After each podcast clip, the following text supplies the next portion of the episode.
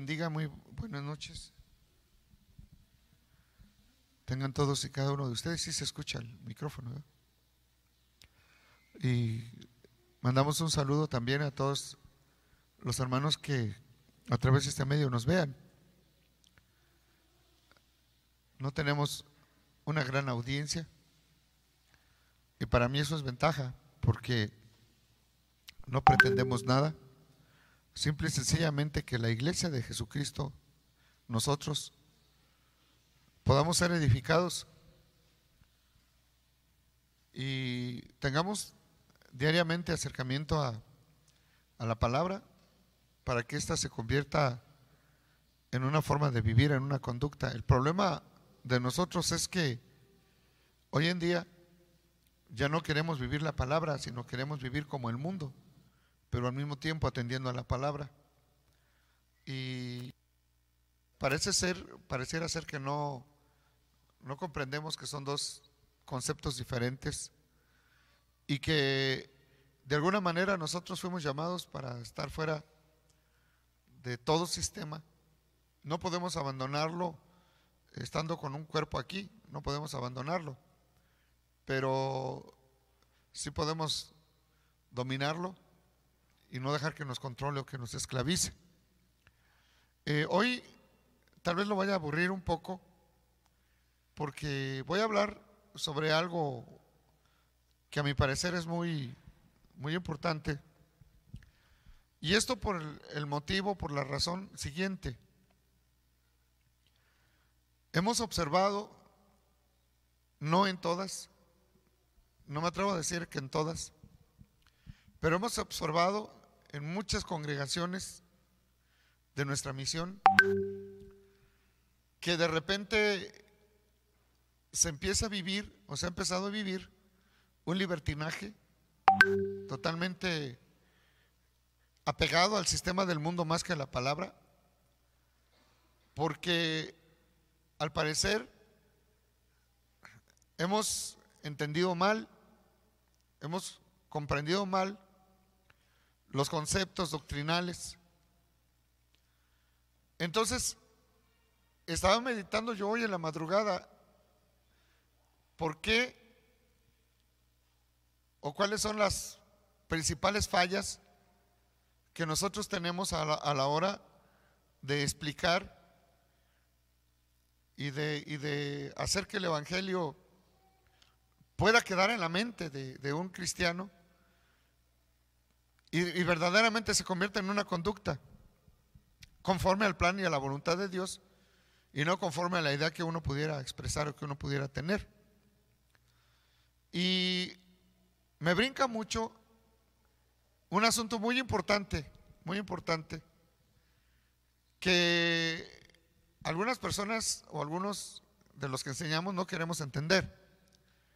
Lo primero de ellos es que la atención que un ser humano puede tener directamente sobre un tema, sobre un punto que se va a tratar, tiene un tiempo limitado. Tiene un tiempo muy limitado. Entonces, si nosotros no entendemos que la mente humana tiene limitaciones, no sabemos, no vamos a saber nunca cómo sembrar adecuadamente en ellas. Cuando una persona, un predicador, exige atención para un mensaje de tres horas, de cuatro horas, etcétera, lo único que está haciendo es, en vez de sembrar la palabra en la mente de una persona, la está sacando. La está sacando. Porque la idea principal se pierde a los 40, a los 30 minutos o los 40 minutos. Ya una hora y media es hacer un esfuerzo. Hacer más es o, durar más tiempo.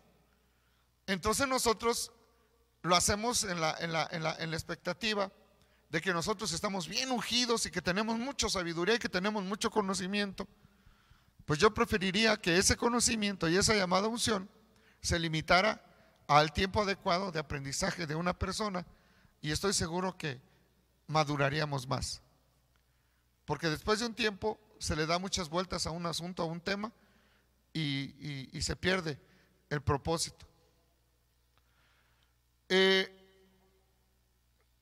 En base a eso, nuestra mente no ha adquirido y por lo tanto nuestro cuerpo no entiende y no ha podido tener comportamientos adecuados a lo que es la palabra y es mucho más fácil malinterpretar para poder adaptarnos a los sistemas del mundo que a lo que la palabra de Dios nos está diciendo. Entonces yo hoy voy a dar un poquito de explicación en la palabra sobre este punto. Espero que no se vaya a malentender, no estoy contradiciendo nada, solamente estoy diciendo que a mí no me interesa lo que otros puedan pensar o lo que en otros lugares puedan hacer o lo que otros puedan vivir, que a mí me interesa pastorear un pueblo en el que Dios me ha puesto como, como pastor.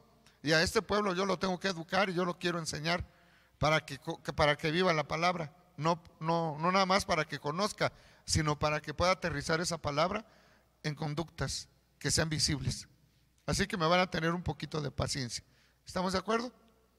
Ok. voy, a, voy, a, iniciar porque se ha corrido un rumor, un, un rumor altamente equivocado y peligroso de que en la iglesia se pueden poner los pecados del mundo, se pueden poner por niveles en una especie de, de, de, listado, voy a utilizar la palabra de taxonomía, en donde se le da más importancia a unos que a otros, porque se supone que hay pecados más grandes y pecados más pequeños, y que unos son peores y que otros son menos peores. Voy a tratar de explicarles a ustedes en esta noche que tal forma de razonar o de pensar no es bíblica, no existe en la palabra. La palabra de Dios nos dice que hay una conducta o un sistema de pecado, que ese sistema de pecado es el mundo y que el mundo tiene formas de ser que no le agradan a Dios, independientemente de lo que haga, sea que robe, sea que viole, sea que mate, sea que, sea que se, homosexualice o se feminalice o, o lo que haga, toda conducta que el mundo hace, toda forma de vida que el mundo tiene, es una vida contraria al Espíritu Santo de Dios y es enemiga de Dios y va a ser destruida si no entienden el mensaje del Evangelio para que se arrepientan y se vuelvan a Dios. Eso nos tiene que quedar bien claro. En ese término, no puede haber pecados más grandes y pecados más pequeños. La única vez donde la Biblia dice que hay un pecado no perdonable es cuando dice que es el pecado contra el Espíritu Santo. ¿Va? Pero de ahí en más, todos los pecados se ponen al mismo nivel de muerte. La paga del pecado es muerte, mas la dádiva de Dios es vida eterna en Cristo Jesús. Entonces se habla mucho de dos pecados, como son la desobediencia y la murmuración. La desobediencia y la murmuración como pecados peores que pueden condenar a una persona, pero que si una persona deja de ser murmuradora o deja de ser desobediente, puede ser bueno, así lo han entendido. No, creo yo que así sea la forma en que se haya enseñado. Estoy diciendo que así lo han entendido muchos. Entonces, yo puedo ser borracho, yo puedo ser adúltero, yo puedo cantar canciones del mundo, yo puedo hacer todas esas cosas porque, porque yo soy obediente y porque yo no murmuro. Entonces, si yo no murmuro y yo soy obediente, yo puedo adulterar, yo puedo fornicar, yo puedo emborracharme, yo puedo escuchar música del mundo, yo puedo meter mariachis en mis fiestas, yo puedo hacer todo eso porque no son tanto pecados esos, porque el pecado lo reducimos a dos. Ese reduccionismo se fundamenta en algo que no sé de dónde sale, pero que no es bíblico. No es bíblico. La Biblia no menciona eso ni enseña eso. Y es lo que voy a tratar de demostrar esta noche. Amén. No sé si le interesa o, me vuelvo bien espiritual y le hablo del Espíritu Santo. Pero para, ¿para qué quiere el Espíritu Santo si no sacamos el pecado de nuestra vida? Voy a iniciar con Filipenses capítulo 2, versículo 14. Y le voy a llevar a través de muchos pasajes solamente para abrir, no para confirmar, no pretendo confirmar que yo tengo razón. ¿Cuál es mi objetivo entonces? El objetivo que yo pretendo es que usted tenga conocimiento de las escrituras y que usted decida por sí mismo qué cosa puede ser correcta y qué cosa no es correcta. Nada más. Amén. ¿Por qué razón? Porque yo soy de la idea que la obediencia y el sometimiento no se dan lo mismo que la fe. O tres cosas. La fe, la obediencia y el sometimiento no se dan de una manera ciega, absolutamente arbitraria y obligada, sino que parten del conocimiento que uno tiene de la palabra de Dios. Y en la medida que uno va conociendo la palabra de Dios y va teniendo un acercamiento a lo que Dios quiere en uno, en esa medida uno va entendiendo hasta qué punto es donde uno tiene que obedecer y donde uno, donde uno se tiene que someter. Entonces, cuando un pastor enseña sobre sometimiento, sobre autoridad, sobre obediencia, pero con una exigencia de tal, de tal magnitud que no deja margen ni siquiera al razonamiento, ni al pensamiento, ni ni a la meditación en el corazón del hombre, entonces eso es tiranía, eso no puede ser evangelio.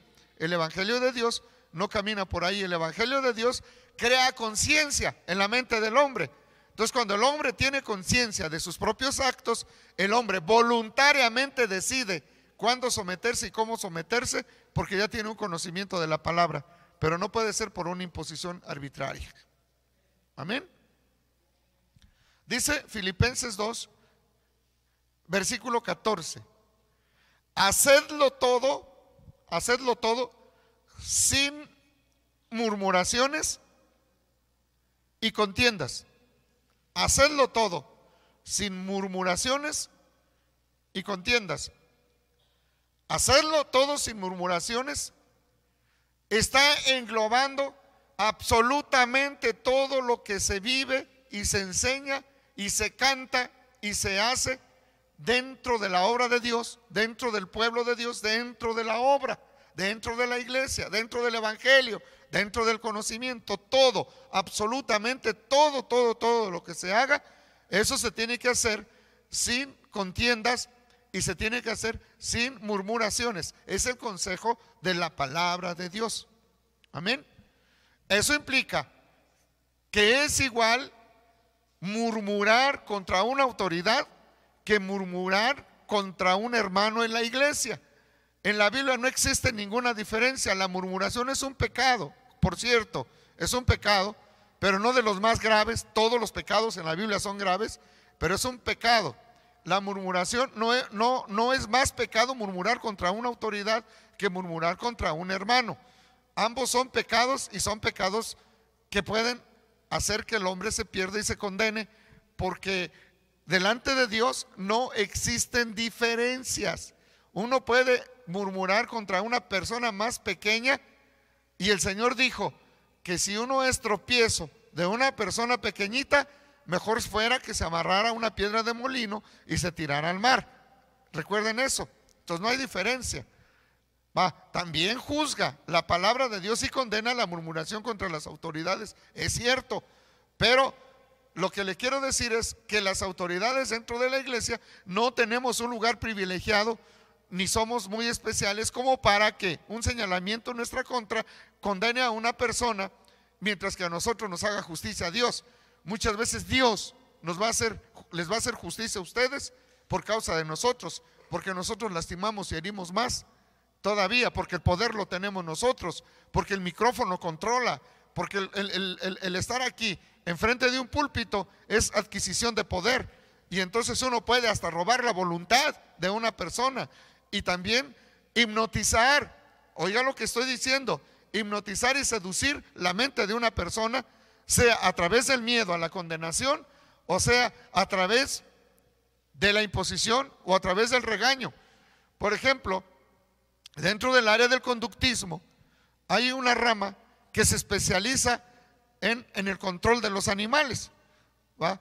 Entonces, cuando, cuando ya los animales no es porque sean inteligentes, sino porque son controlados, se dice que, que, que ya son amaestrados. Entonces eso es lo mismo que se hace, porque hay refuerzos positivos.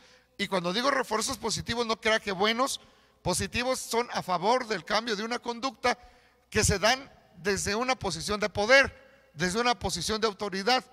Así que la autoridad de Dios se tiene que reconocer por el Espíritu Santo, solo y exclusivamente por el Espíritu Santo y por el conocimiento de la palabra. Cuando uno tiene conocimiento de la palabra, relación con Dios y Espíritu Santo, uno reconoce cuando un hombre es de Dios y cuando un hombre está haciendo la voluntad de Dios. Entonces es cuando uno puede someterse.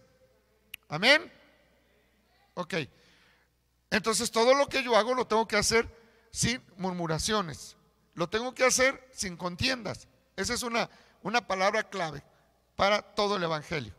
Dice en el 15, para que seáis irreprensibles y sencillos, note por favor, irreprensibles y sencillos, hijos de Dios, sin mancha, en medio de una generación torcida y perversa.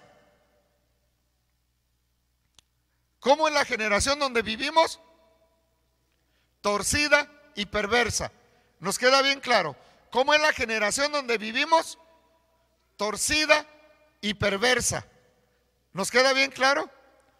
Entonces nos manda que nosotros tenemos que ser luminarias en, un, en medio de una generación torcida y perversa. Entiéndase por luminaria que tenemos que ser luz.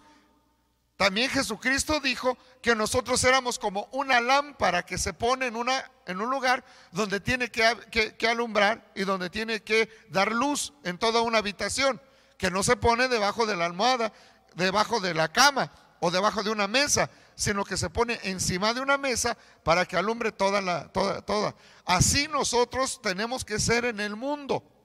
El mundo no nos va a amar nunca. Eso nos tiene que quedar bien claro.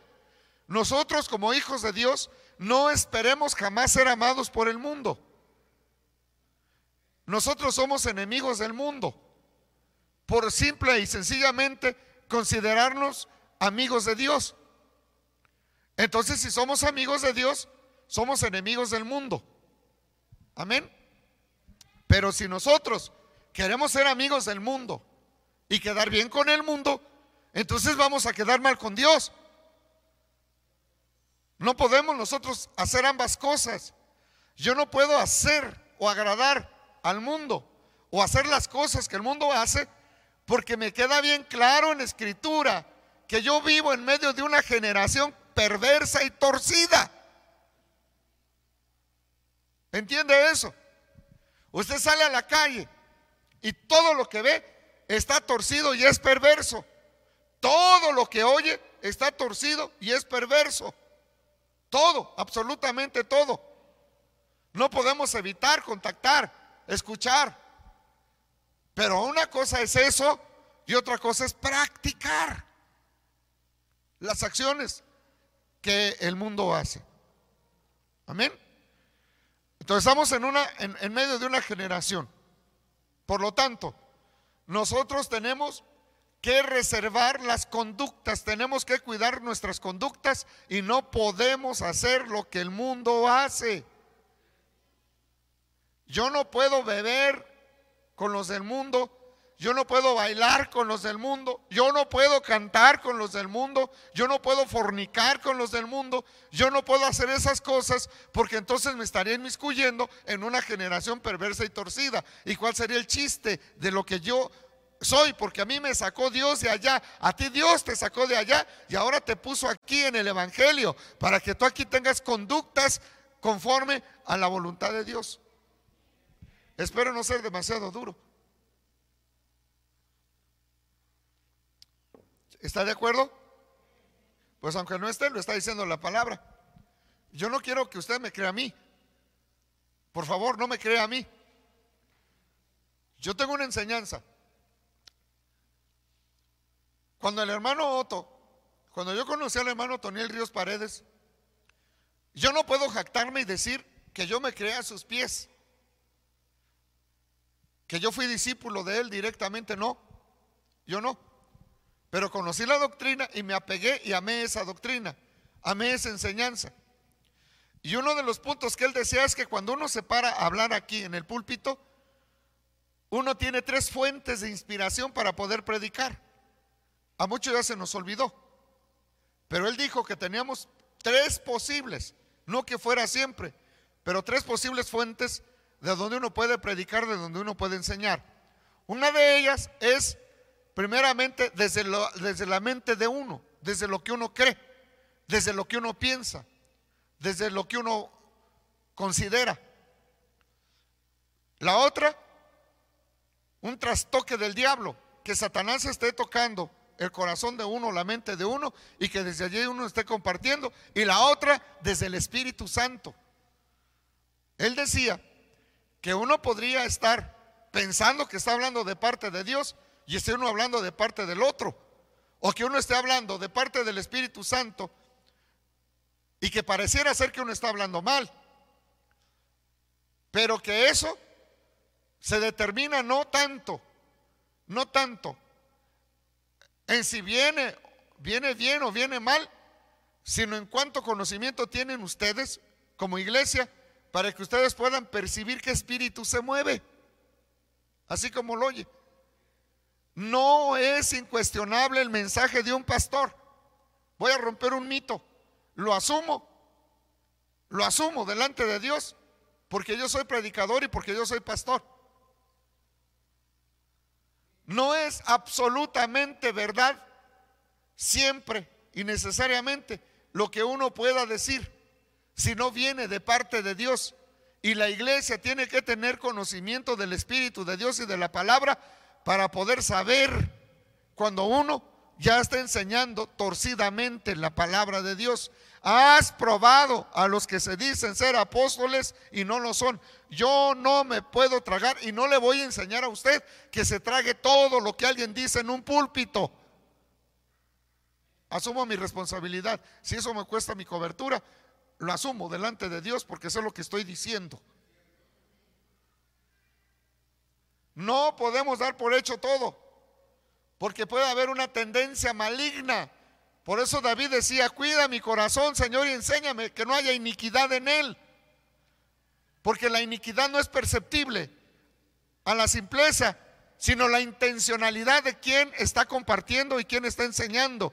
Porque con qué finalidad lo está haciendo y para qué lo está haciendo. De ahí es donde se deriva la iniquidad. Porque yo lo puedo estar haciendo precisamente porque quiero cierto propósito, no el propósito de Dios. Aleluya. Perdónenme si soy un poco rudo y un poco duro, pero me interesa que conozcamos la palabra. Nosotros fuimos llamados a santidad.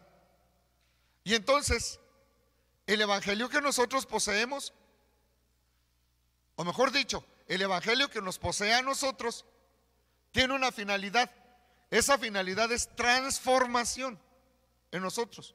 Nos tiene que ir transformando hasta que tengamos la imagen de Cristo. Entonces, en ese sentido, no solamente vamos a ser unos, o no solamente nos manda a que seamos testimonio para los de afuera, para los del mundo, o para entre nosotros mismos como luz, sino también que tenemos una conducta que observar como ciudadanos. Porque como ciudadanos nosotros tenemos dos ciudadanías, la ciudadanía de la tierra y la ciudadanía del cielo. Y la Biblia considera que la ciudadanía en, el reino de los cielos es mucho más importante que nuestra ciudadanía en la tierra. Sin embargo, por causa del testimonio del Evangelio y para que la gente pueda creer al Evangelio, nosotros tenemos que observar una conducta como ciudadanos en el reino de los cielos. Amén. Ok, vamos a ver Filipenses 1. Ahora vean el capítulo 1, pero versículo 27.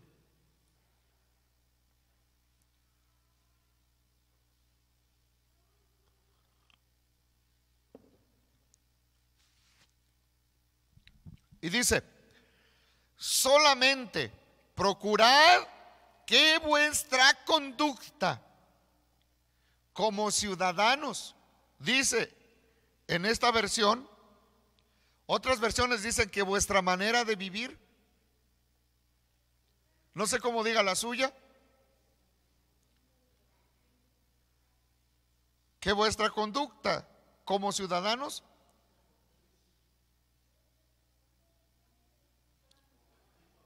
que nuestra manera de vivir o que se comporten de una manera de vivir, pero en esta RBA dice, solamente procurad que vuestra conducta como ciudadanos sea digna, sea digna del Evangelio de Cristo.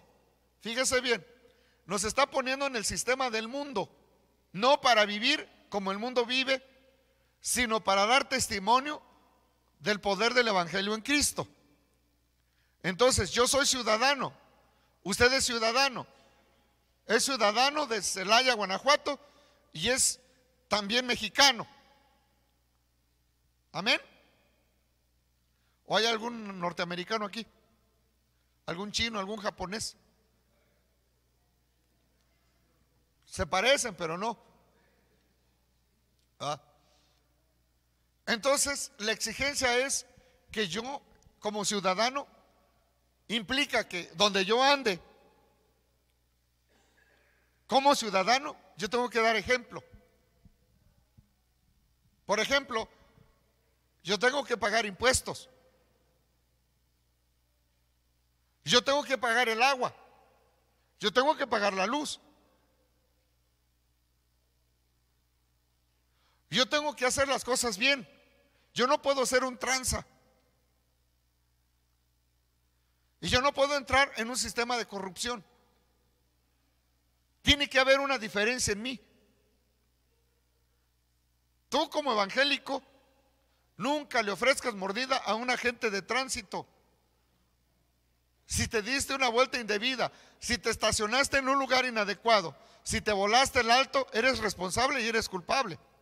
Como ciudadano, tú tienes que pagar la multa. Y te ves muy mal que estés de chillón o de prepotente te ves mal. Nos vemos mal.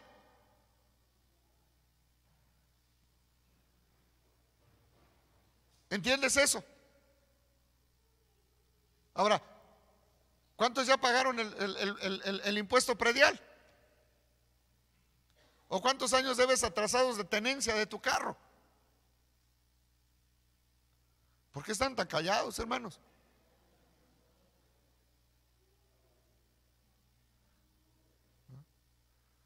Yo tengo una responsabilidad. En eso estoy testificando de Cristo, en eso estoy hablando de Cristo. Independientemente de lo corrupto que sean los gobiernos, amén. Pero yo tengo que dar testimonio. Eso es lo que dice aquí. Que me tengo que comportar de una manera digna del Evangelio de Cristo.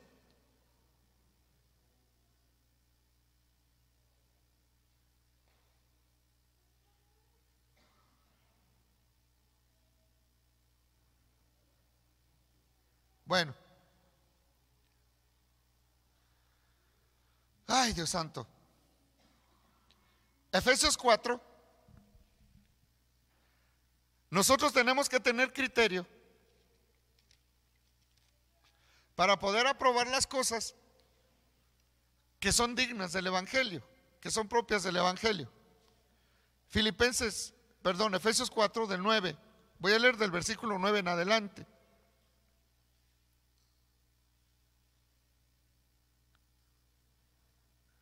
A ver si no lo anoté mal.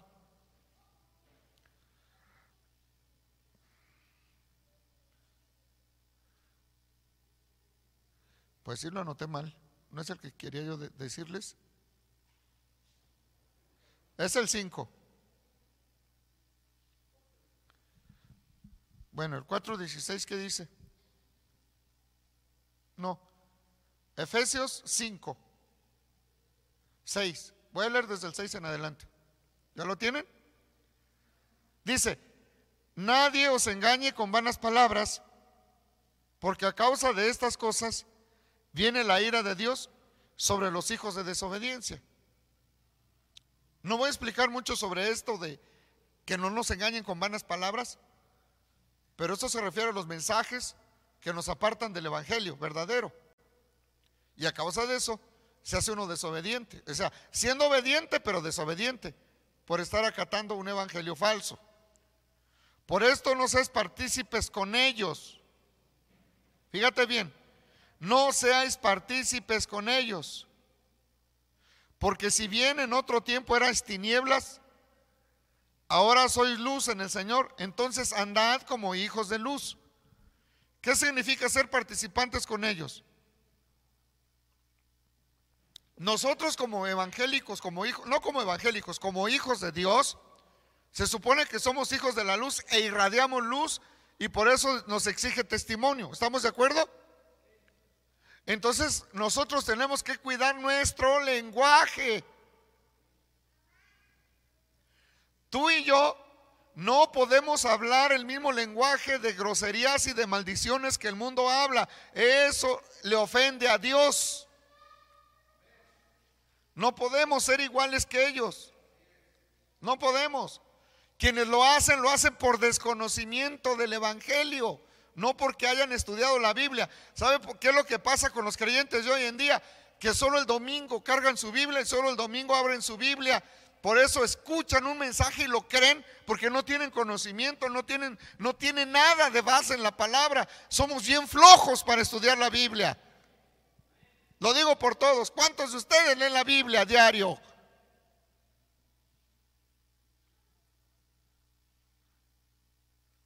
Y se un silencio mortal en el ambiente, que se oía el silbido de una mosca. No leemos la Biblia.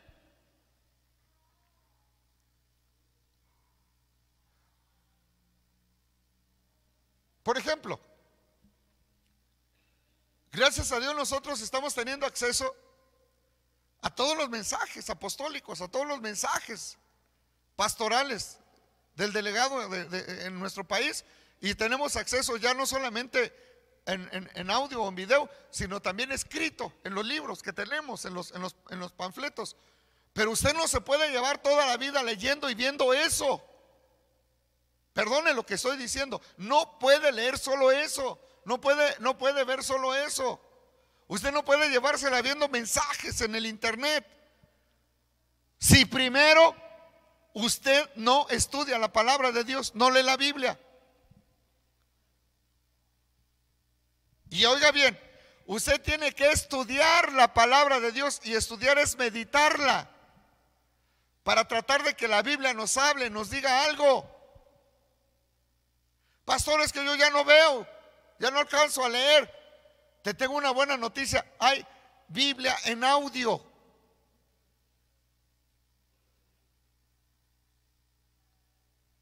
Amén. En vez de que estés oyendo todo el día la, la, jacarandosa o la comadre, ¿por qué no te pones la Biblia y la escuchas?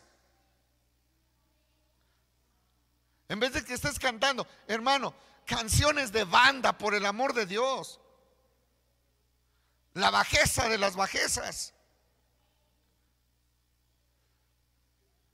Y tú escuchando esas porquerías y cantando esas canciones, teniendo tan preciosos himnos y tan preciosas alabanzas. Ay, ¿qué tiene de malo si fulano lo hace? ¿Y a ti qué te importa que fulano lo haga?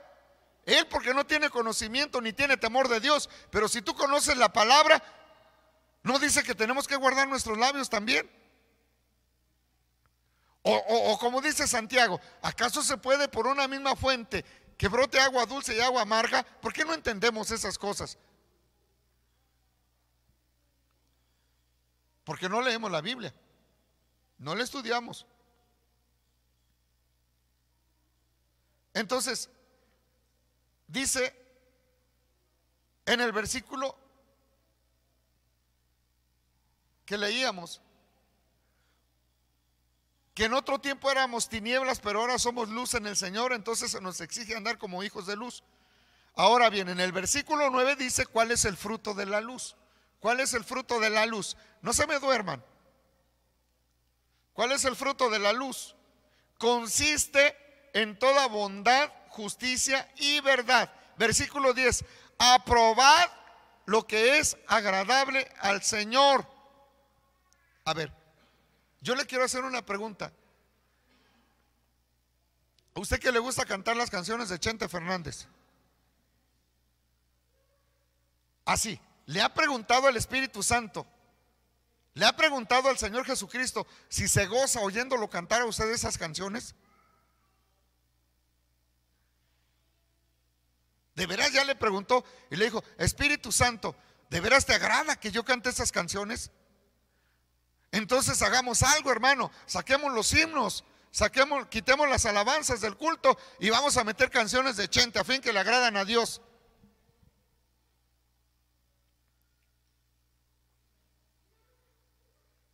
No, no lo estoy regañando a usted, usted no tiene la culpa. Lo estoy previniendo para que no caiga en estados de desobediencia. Nada más. No es un regaño, pues. No sé si me explico. Lo estoy enseñando. Le estoy enseñando qué cosas no debe hacer, qué cosas no debemos hacer. ¿Va? Sigue diciendo, Versículo 11. Y no tengáis ninguna participación. Fíjese bien, dice ninguna, no dice alguna sí. Y no tengáis ninguna participación en las infructuosas obras de las tinieblas. Todo eso se llama obras de las tinieblas, sino más bien denunciarlas. ¿Qué significa denunciarlas? No dice reprenderlas, o sí dice así en su Biblia. Bueno, ¿Con qué nos quedamos? ¿Con denunciarlas o con reprenderlas? Es lo mismo. Denunciarlas quiere decir ponerlas a la luz. Es lo que estoy haciendo en este momento. Estoy denunciando. Y al mismo tiempo estoy reprendiendo, que el Señor reprenda al diablo.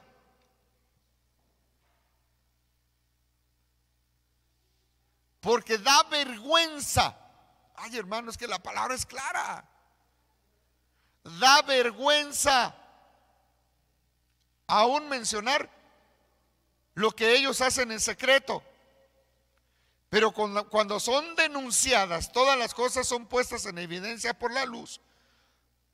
Pues lo que hace que la luz, que eh, pues lo que hace que todo sea visible es la luz. Por eso dice, Despiértate tú que duermes y levántate de entre los muertos y te alumbrará Cristo. ¿Qué quiere decir? Que cuando una persona está participando de las obras del mundo, está dormido. Está dormido. Versículo 15. Mirad pues con cuidado cómo os comportáis, no como imprudentes, sino como prudentes, redimiendo el tiempo porque los días son malos. Por tanto, no seáis insensatos, sino comprender, comprender cuál es la voluntad del Señor. Entonces tenemos que quitar la insensatez. 18, por favor, mire lo que dice el 18. No, y no os embriaguéis con vino, pues en esto hay desenfreno. Más bien sed llenos del Espíritu Santo.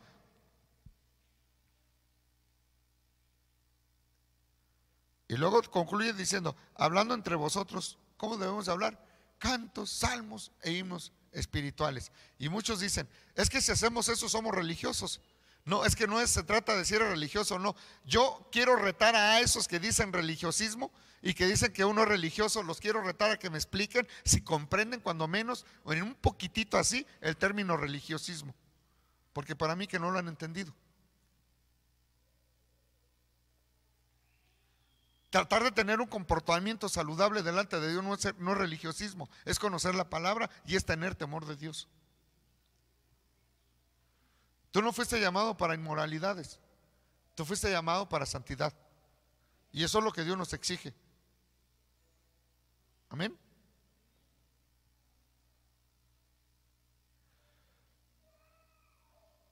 En el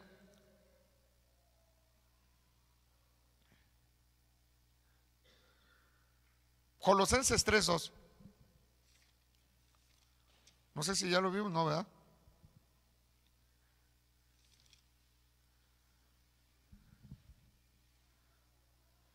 Nos dice cuál es el secreto. Siendo pues que habéis resucitado con Cristo, dice el 1, siendo pues que habéis resucitado con Cristo, buscad las cosas de arriba, donde Cristo está sentado a la diestra de Dios. El secreto de todo está en el 2. Ocupad la mente en las cosas de arriba y no en las de la tierra. Ocupemos la mente en las cosas de arriba. ¿Qué quiere decir? Que una mente ocupada en las cosas de arriba no está pensando en las cosas de la tierra. Por ejemplo, ¿usted qué tiene que andarse metiendo a un antro? ¿O usted qué tiene que andar bailando canciones del mundo? Va, de repente uno hace bromas en la, en la familia. Por ejemplo, yo a veces le hago bromas a mi esposa. ¿verdad? Pero sabemos que es una broma y estamos jugando. Pero que sea un gusto. Por esas cosas. Hermano, el baile tiene una finalidad. La finalidad de todo baile es la sensualidad. Y la sensualidad implica ¿Cómo les puedo decir? Todo baile sensual, todo baile es sensual. No puede ser igual baile que, a la, que, que, danzar delante de Dios. Aunque la Biblia utiliza, has cambiado mi lamento en baile, no está hablando de, en el contexto del baile de, nosotros, está hablando en el contexto del baile del culto, de lo, que hace, de lo que se hace delante de Dios. Eso nos tiene que quedar bien claro. Ok. Pero por ejemplo el baile, si es un baile que tiene como propósito lo sensual, entonces motiva las bajas pasiones. Ok. Para eso, cuando menos los que se ponen a bailar canciones del mundo, deberían de tener, digo yo, si la, finalidad es la sensualidad, cuando menos que tengan bonito cuerpo. Porque es sensual, ¿no? Por Dios, pero ve uno ahí. Ah.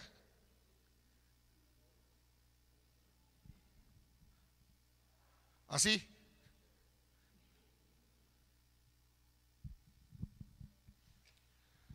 Yo digo, que tuvieron que lucir, pero como dice el apóstol, puro mico.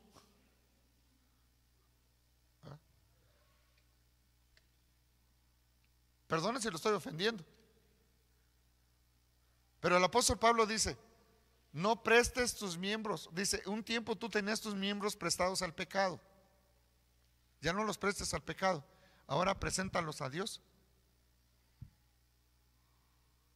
¿O no dice así? Entonces, si ya un tiempo se los dimos allá, hoy se lo tenemos que dar a Dios. Entonces sí tenemos un compromiso de conducta. Entonces hay que ocupar nuestra mente en las cosas de arriba. Y luego nos da una orden en el versículo 5. Por favor. Por tanto, dice, haced morir lo terrenal. A ver, tenemos que hacer que muera lo terrenal, porque nuestra mente está ocupada en las cosas del cielo. Ahora, ¿qué cosa es hacer morir lo terrenal? Lea lo que sigue. ¿Qué es hacer morir lo terrenal?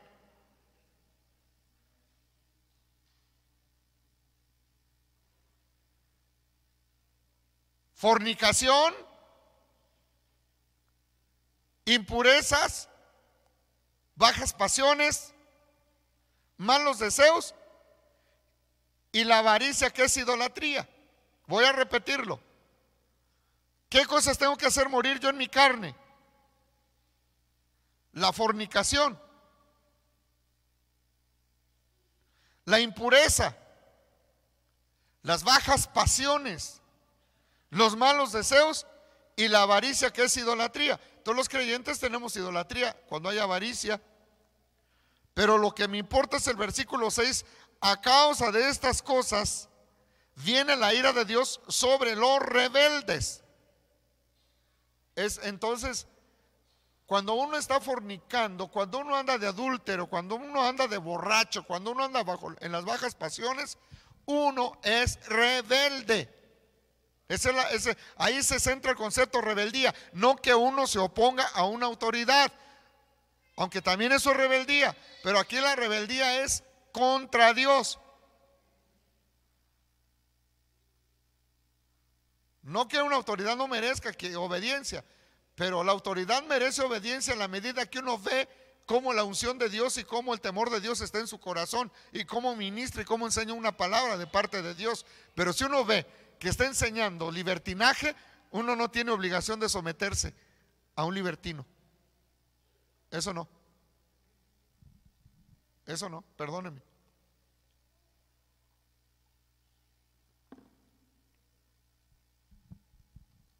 No estoy promoviendo la rebeldía, pero la verdadera rebeldía es esto, que uno no haga morir lo terrenal en uno. Eso es lo que dice aquí. ¿Por qué razón? Dice, porque nosotros ya anduvimos en otro tiempo en ellas. Nosotros ya vivimos en otro tiempo en ellas. ¿Para qué vivir en eso ahora? Pero también tenemos que dejar estas cosas. Ira, enojo, malicia, blasfemias. Ay, hermano. Y mire, por favor, y palabras groseras de vuestra boca. Palabras groseras de vuestra boca.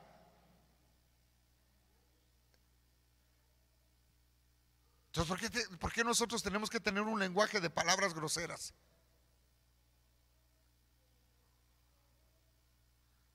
¿Sabe cuál ha sido el error? Es que yo soy más santo, yo soy más preparado, yo soy más más que tú, entonces yo las puedo decir. Entonces todos los santos decimos groserías porque somos más santos. Dios, uno dice, ¿en qué momento nos perdimos? La Biblia tiene un lenguaje, el Evangelio tiene un lenguaje y nosotros tenemos que vivir sometidos en ese lenguaje. Amén. No podemos andar haciendo las cosas del mundo. Hay una conducta que agrada a Dios. Primera de Tesalonicenses capítulo 4.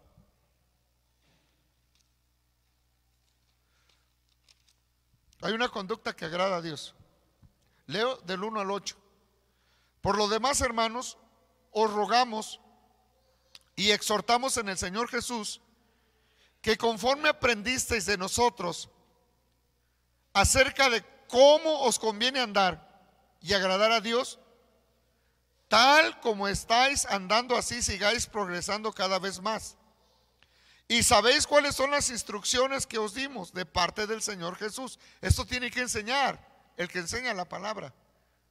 ¿Qué tiene que enseñar? Porque la voluntad de Dios es vuestra santificación, que os apartéis de inmoralidad sexual. Nos tenemos que apartar de inmoralidad sexual. Y muchos de nosotros, aún ya conociendo el Evangelio, persistimos en vivir en eso. Por eso necesitamos humillarnos delante de Dios y pedirle que su Espíritu Santo nos limpie. Conste que estoy hablándome también yo entre ustedes, entre todos. Porque yo no estoy presumiendo que yo sea más santo, sino que todos nosotros tenemos que volvernos a la santidad de Dios. Me incluyo. Cada uno de vosotros sepa controlar su propio cuerpo. Algunos dicen su propio vaso, su propio cuerpo, en santificación y honor. No con bajas pasiones como los gentiles que no conocen a Dios. Y que en este asunto nadie atropelle ni engañe a su hermano, porque el Señor es el que toma venganza en todas estas cosas, como ya os hemos dicho y advertido, porque Dios no nos ha llamado a la impureza, sino a la santificación. Por lo tanto, el que rechaza esto, es decir, el que rechace este mensaje de apartarse de las cosas del mundo, no rechaza al hombre, sino a Dios, quien es el que nos ha dado el Espíritu Santo. Note usted. No sé en qué momento se aparta uno de la verdad. ¿Cómo me fastidian las personas que dicen, es que yo no soy tan religioso? Y luego todavía nos señalan, ustedes son unos religiosos. ¿Por qué? Porque no cantamos, porque no bailamos, porque no chupamos. Si no nos llamó el Evangelio a eso. Segunda de Timoteo 3, el 1 al 9. Voy a ir rápido para no cansarlo. También debes saber esto, que en los últimos días se presentarán tiempos difíciles. Es decir, ya estaba profetizado que la iglesia podía apostatar. Amén. Porque habrá hombres amantes de sí mismos y del dinero. Serán vanagloriosos, soberbios, blasfemos, desobedientes a los padres, ingratos, impíos, sin afecto natural, implacables, calumniadores. Aquí viene la, la, calumnia, es lo mismo que la murmuración. Interperantes, crueles, aborrecedores de lo bueno, traidores, impetuosos, envanecidos y amantes de los placeres más que de Dios. Tendrán apariencia de piedad, pero negarán su eficacia. Entre paréntesis, con su comportamiento. A estos evita.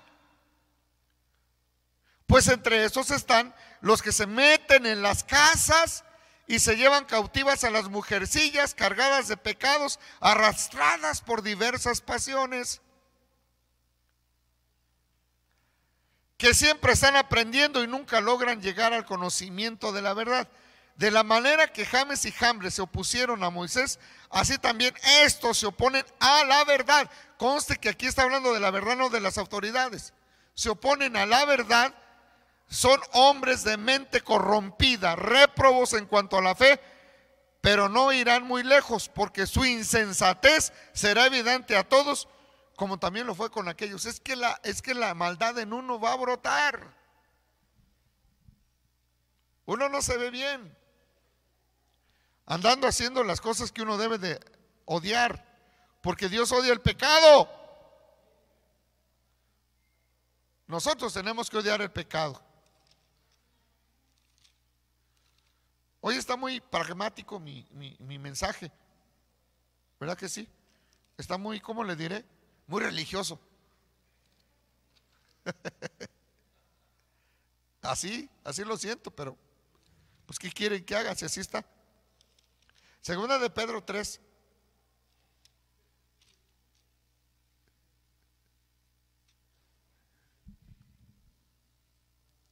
Voy a leer.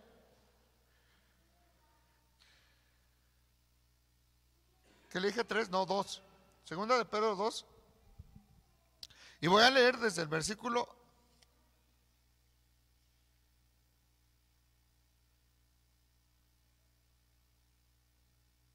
9 en adelante. Entonces el Señor sabe rescatar de la prueba a los piadosos y guardar a los injustos para ser castigados en el día del juicio. ¿Quiénes son los injustos? Dice, y especialmente a aquellos que andan tras las pervertidas pasiones de la carne y desprecian toda autoridad. Note, el desprecio a la autoridad y la murmuración a la autoridad está exactamente a la par de las pasiones de la carne. Y ambas son condenables. No nada más la murmuración y el desprecio a la autoridad, sino también el que anda tras las pasiones de la carne. Es decir, alguien no puede decir, yo soy bien sujeto a mi autoridad, pero ando de adúltero. No puede. O, yo soy bien sujeto a mi pastor, pero soy un borracho. No puedes. Si tú eres un borracho, no te has sometido a Dios. Entonces, no, no, no estás obedeciendo ninguna autoridad. Estos atrevidos y arrogantes no temen maldecir a las potestades superiores, mientras que los ángeles que son mayores en fuerza y poder, no pronuncian juicio de maldición contra ellos delante del Señor. Pero estos, maldiciendo lo que no entienden como animales irracionales que por naturaleza han sido creados para presa y destrucción, también perecerán en su perdición. recibirán injusticia como pago de la recibirán injusticia como pago de la injusticia, porque consideran delicia el gozar en pleno día de los placeres sensuales. O sea, está, se nota, está hablando en contra de la... está diciendo que hablar contra las autoridades es estupidez, es falta de conocimiento, pero también andar en los placeres sensuales. Y, y eso a plena luz del día. Estos son manchas, manchas y suciedad que mientras comen con vosotros se deleitan en sus engaños. Fíjese bien, están entre nosotros en la fiesta, en la mesa del Señor, y luego se deleitan en la carne. Eso es un engaño. ¿Cómo puede uno hacer eso? Sales de la mesa del Señor y te vas a la cantina, dices, no, como que no va, ¿verdad? O, sea, como que nada más es el show en la mesa del Señor. Un ratito hay una santidad, una cara, y después, ya el otro día, ¿cómo estás, hijo? Tal, puras de aquellas y, cosas así. ¿Qué onda? Si tienes el cuerpo de Cristo y la sangre de Cristo dentro de ti, ¿cómo puedo yo hablar? ¿Cómo puedo yo maldecir? ¿Cómo puedo yo estar así? ¿Cómo puedo yo vivir así? ¿Cómo? ¿Cómo puedo andar buscando a ver qué pesco? Hermano, algunos de nosotros tenemos los ojos bien libidinosos.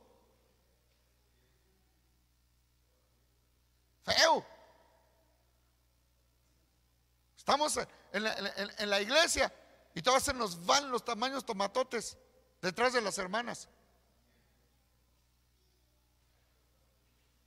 A estas alturas, Félix, perdone lo que estoy diciendo. ¿Sabe por qué? Porque hay mucha, hay mucha maldad dentro de nuestro corazón, lo digo por mí. Y hay mucha maldad porque tenemos poca palabra, nos sembramos poca palabra, pero saber de qué nos estemos alimentando en la mente. Por eso es que estamos así. Siempre satisfechos en las cosas y siempre viendo. Dios, hermano, estamos pecando delante de Dios.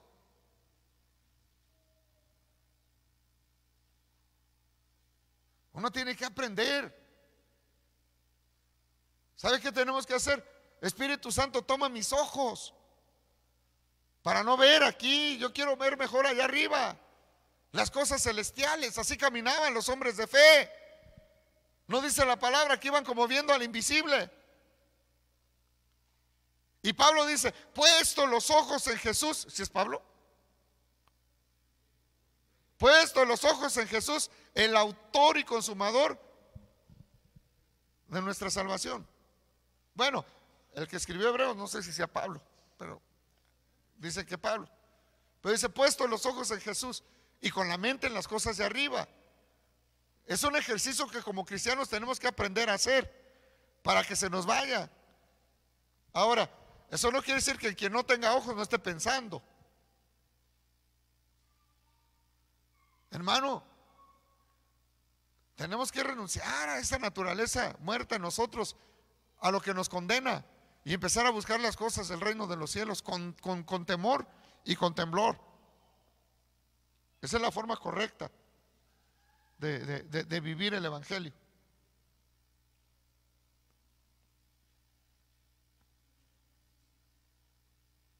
Dice, después de todo lo que dice,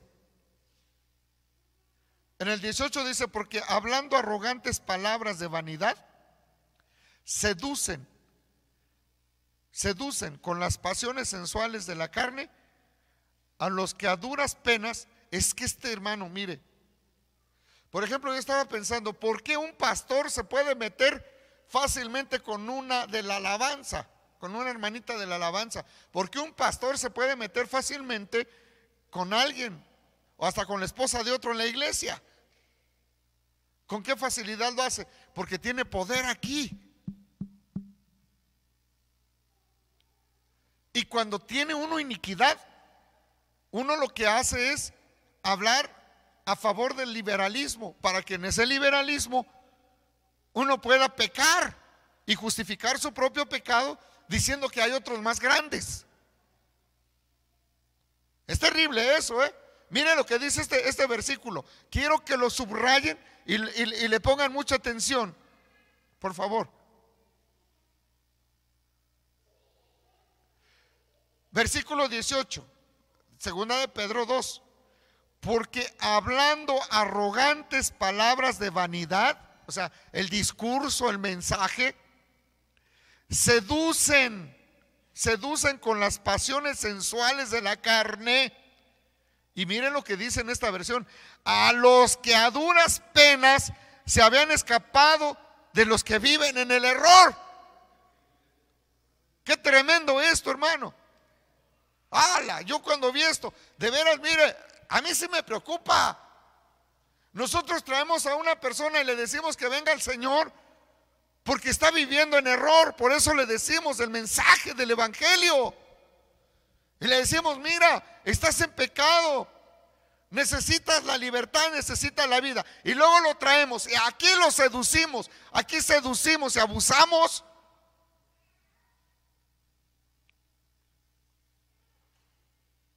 Todo adulterio, todo pecado carnal de un pastor, me incluyo,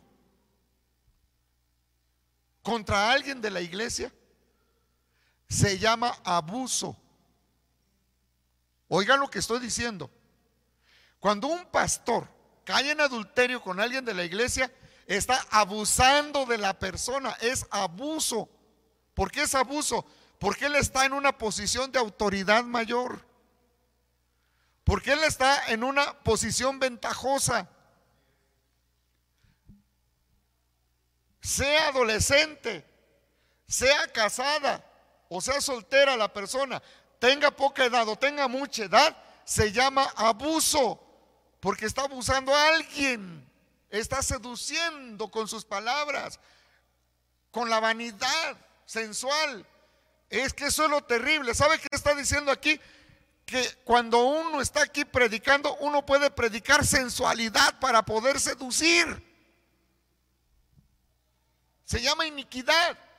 Yo no lo está diciendo. Por ejemplo, si un predicador dice, es que hay pecados mayores que, que, que otros, lo que está diciendo, ábrete. Podemos tener relaciones sexuales tú y yo y no son tan malas como si estuviéramos murmurando.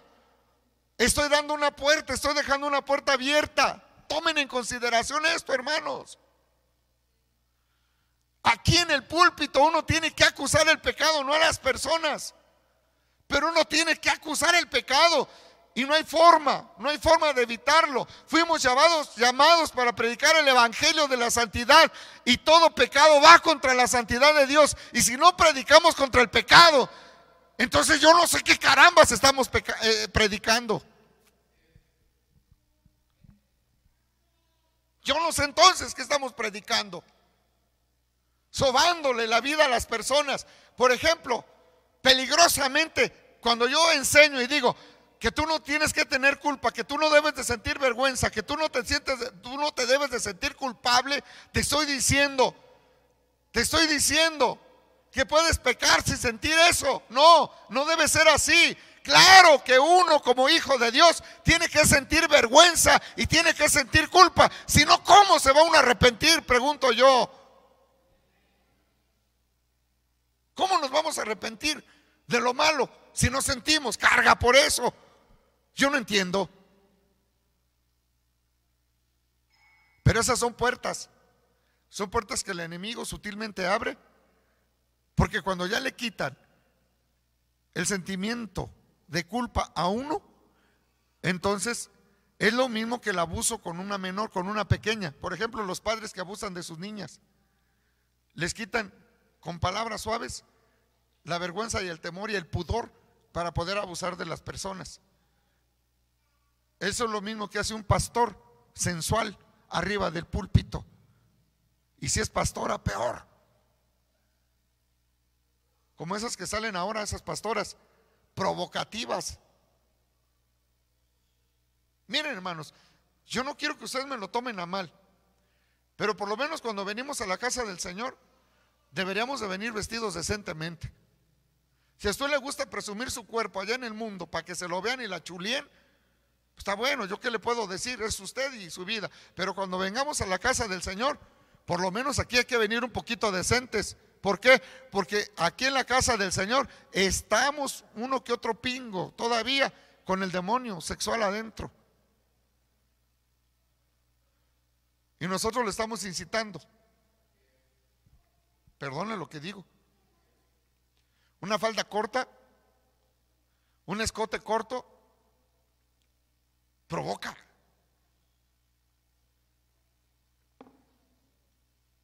Ya sé que están diciendo, pues qué cochinos que no me vean. ¿Y para qué te vistes así? ¿No es para que te vean? No es que yo quiero andar cómodo, está bien. Yo no te digo nada. Si allá en tu casa quieres andar como Dios te trajo al mundo, es tu gusto. Anda ahí, nadie te va a ver. ¿Tú te sientes bien así? Ah, ok. A lo mejor eres de los modernos que dicen, me voy a una playa nudista. Es que sí hay playas nudistas, hermanos. ¿En serio? Y a mí me da risa porque digo, ¿y qué enseñarán allá? ¿Qué enseñarán? O sea, no me imagino ya hay las lonjas desparramándose por todos lados. Ay Dios, dice uno. ¿Qué placer hay en eso, pues? Pero así es lo sensual del mundo. Yo no, no me lo imagino, ¿verdad? ¿O usted ya fue? Porque se incomodan usted. En serio, se los digo delante de Dios. Vamos a, venir, a tratar de venir decentes aquí a hacerle culto al Señor. Mire, le voy a decir un testimonio bien feo. Hay menores, pero se lo voy a decir. En un asunto, en una iglesia, se empezaron a chatear un hermanito con una hermanita, ambos casados, pero con otros, pues. ¿Y sabe qué le decía el, malvado que le ponía en, el, en, el, en, el, el, en los comentarios? Ay, es que cuando estás danzando y que mueves tus caderas. O sea, o sea,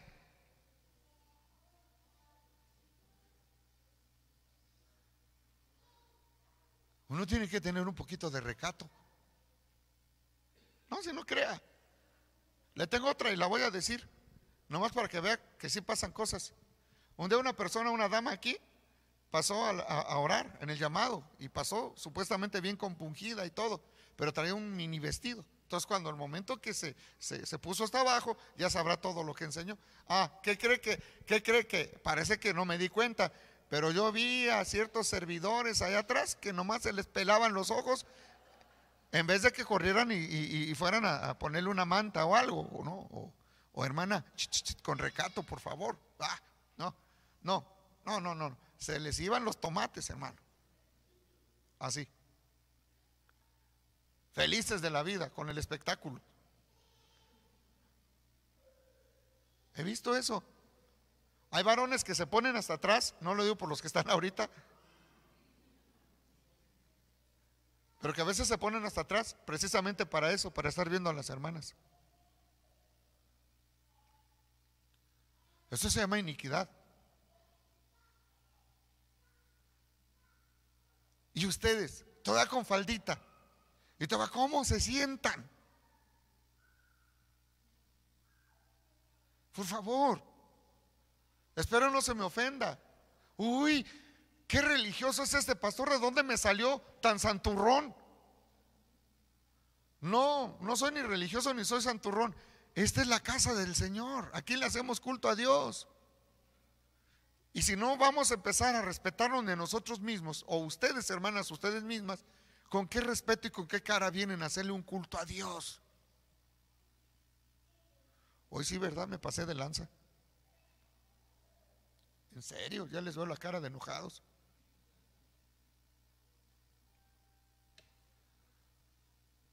Hay que cuidarnos. ¿Cómo alguien seduce A los pobrecitos que salva uno, vienen aquí y, y ya, por fin soy libre del Señor. Viene de las tristezas, del dolor del mundo. Y viene para, para ser asediadas por un pastor. Para convertirse en amantes de un pastor. Para echar a perder su vida. Porque el ungido del Señor. ¿Sabe qué le dijo un pastor a, a, una oveja con la que se metió? En una de las broncas que a veces uno va a arreglar. ¿Sabe qué le dijo? Se había metido ya con una, con una hermana y luego se quería meter con otra. ¿Sabe qué le dijo? Es que tu deber es servir al, al siervo. Te toca servir al siervo.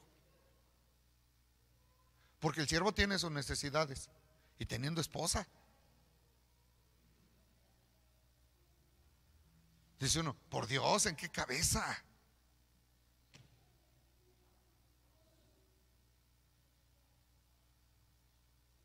¿En qué cabeza? Ah, pero somos bien sujetos, bien sometidos y bien obedientes. Y no murmuramos. ¿En serio?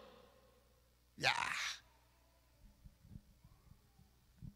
Yo diría que si esa mentalidad tenemos nosotros al venir a la iglesia, quédese en su casa viendo a Broso, el payaso más sabroso. A lo mejor le gusta la política y los chistes ácidos.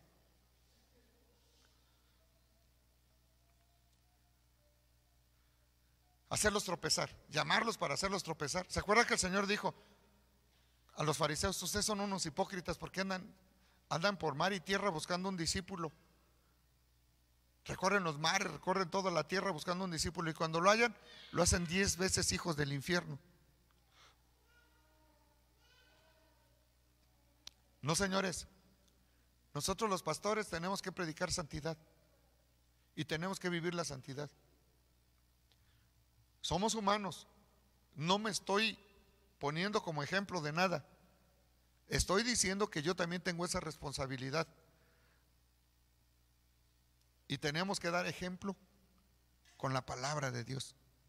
Nuestra conducta tiene que ir hacia la santidad, no hay de otra. Si no, no hemos entendido el Evangelio. Le sigue diciendo, ya que lo convenciste, lo hiciste tropezar.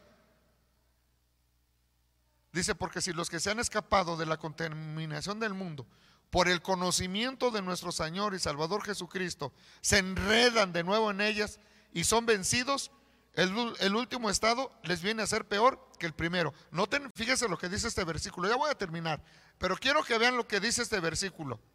Porque si los que se han escapado de las contaminaciones del mundo, empezamos diciendo que es una generación perversa y torcida. Ok, cuando venimos al Evangelio nos escapamos de allá. ¿De acuerdo? Pero dice que si ya nos escapamos por el conocimiento de nuestro Señor y Salvador Jesucristo, ya conociendo el Evangelio, y se enredan de nuevo en esas cosas, son vencidos. Y entonces el último estado les viene a ser peor que el primero. Mm, pues mejor les habría sido no haber conocido el camino de justicia que después de conocerlo volver atrás del santo mandamiento que les fue dado. No lo digo yo, lo dice la palabra. Tajantemente. Uno no puede volver a las mismas cosas que uno dejó cuando conoció al Señor. Porque si uno se vuelve allá, se hace esclavo y la condición de uno viene a estar peor. ¿Sabe qué, hermano? Aquí en esta iglesia, no muy lejos, hay gente dominada por el alcoholismo.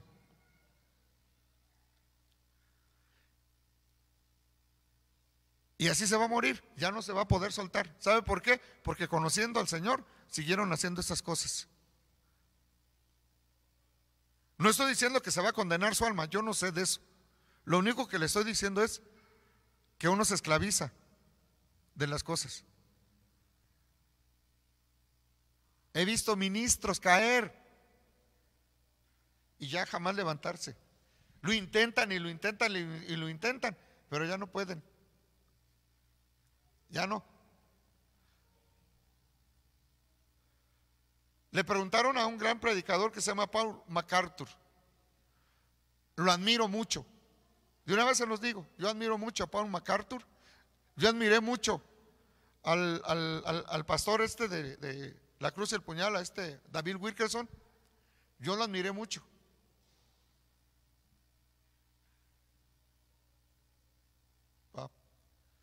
Pero le preguntaron, oiga, si un ministro cae, ¿se puede restaurar? Y él dijo tajantemente, no, ya no, porque ya nunca vuelven a hacer las cosas igual.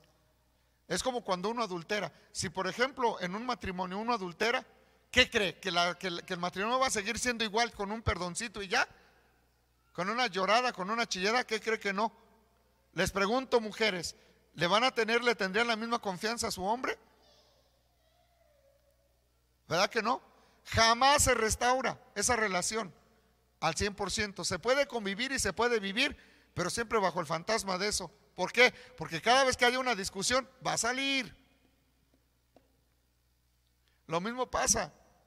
Perdónenme, yo no creo, y lo digo abiertamente, un ministro cuando cae ya no se vuelve a levantar jamás, aunque siga de pastor. Y lo vuelvan a poner, aparentemente restaurado, ya no va a ser nunca igual, porque la misma iglesia ya lo va a ver con desconfianza.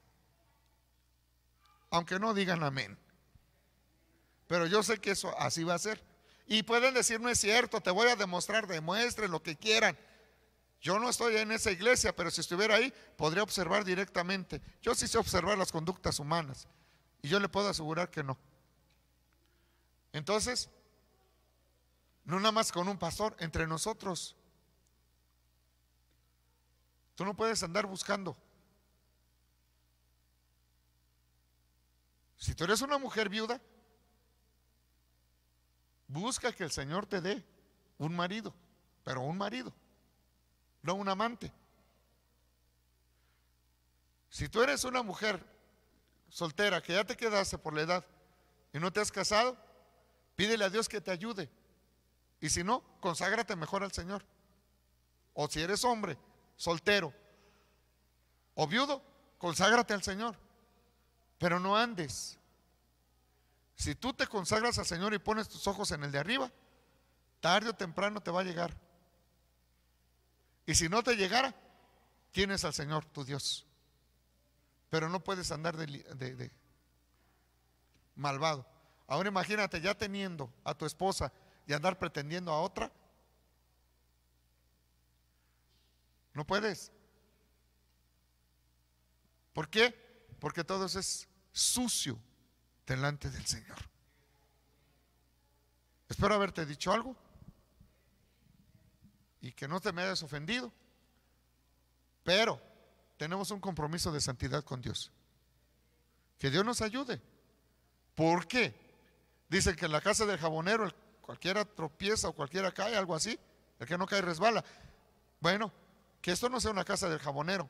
También estoy consciente de que si alguien se equivoca puede ser alcanzado por la gracia. ¿Hasta qué nivel y hasta qué punto eso solo Dios lo va a determinar? No creo que me estoy cerrando. Yo lo que estoy diciendo es prevengámonos mejor. No se puede jugar a las puertas del infierno con un balón de goma. Amén. El que entendió, entendió esto me va a hacer odioso a sus benditos ojos y a sus sacrosantos oídos. Pero prefiero que usted me odie por enseñar verdades a que un día me odie por darle libertinaje. Padre, en el nombre de Cristo Jesús, bendice y ayuda a esta iglesia. Ayúdame a mí, Señor. Soy el primero. Porque yo quiero que tú me conserves sin fracaso, Señor, hasta que tú vengas. Pero dame valor, por si un día fracaso, asumir las consecuencias de mi pecado delante de ti. Porque yo no soy un cobarde. Sé reconocer delante de ti, Dios, te lo digo, sé reconocer lo que hay en mi alma y lo que hay en mi corazón. Por eso me atrevo a hablarle a esta gente. Porque no quiero que ninguno de ellos perezca, o se tropiece o se enlode. Bendícelos, bendícelos donde están, guárdalos, guárdalos en tu palabra y que no se desvíen jamás por mensajes libertinos o seductores hacia la maldad, sino que permanezcan fieles a tu palabra. En el nombre de Cristo Jesús. Amén. Que Dios me los bendiga.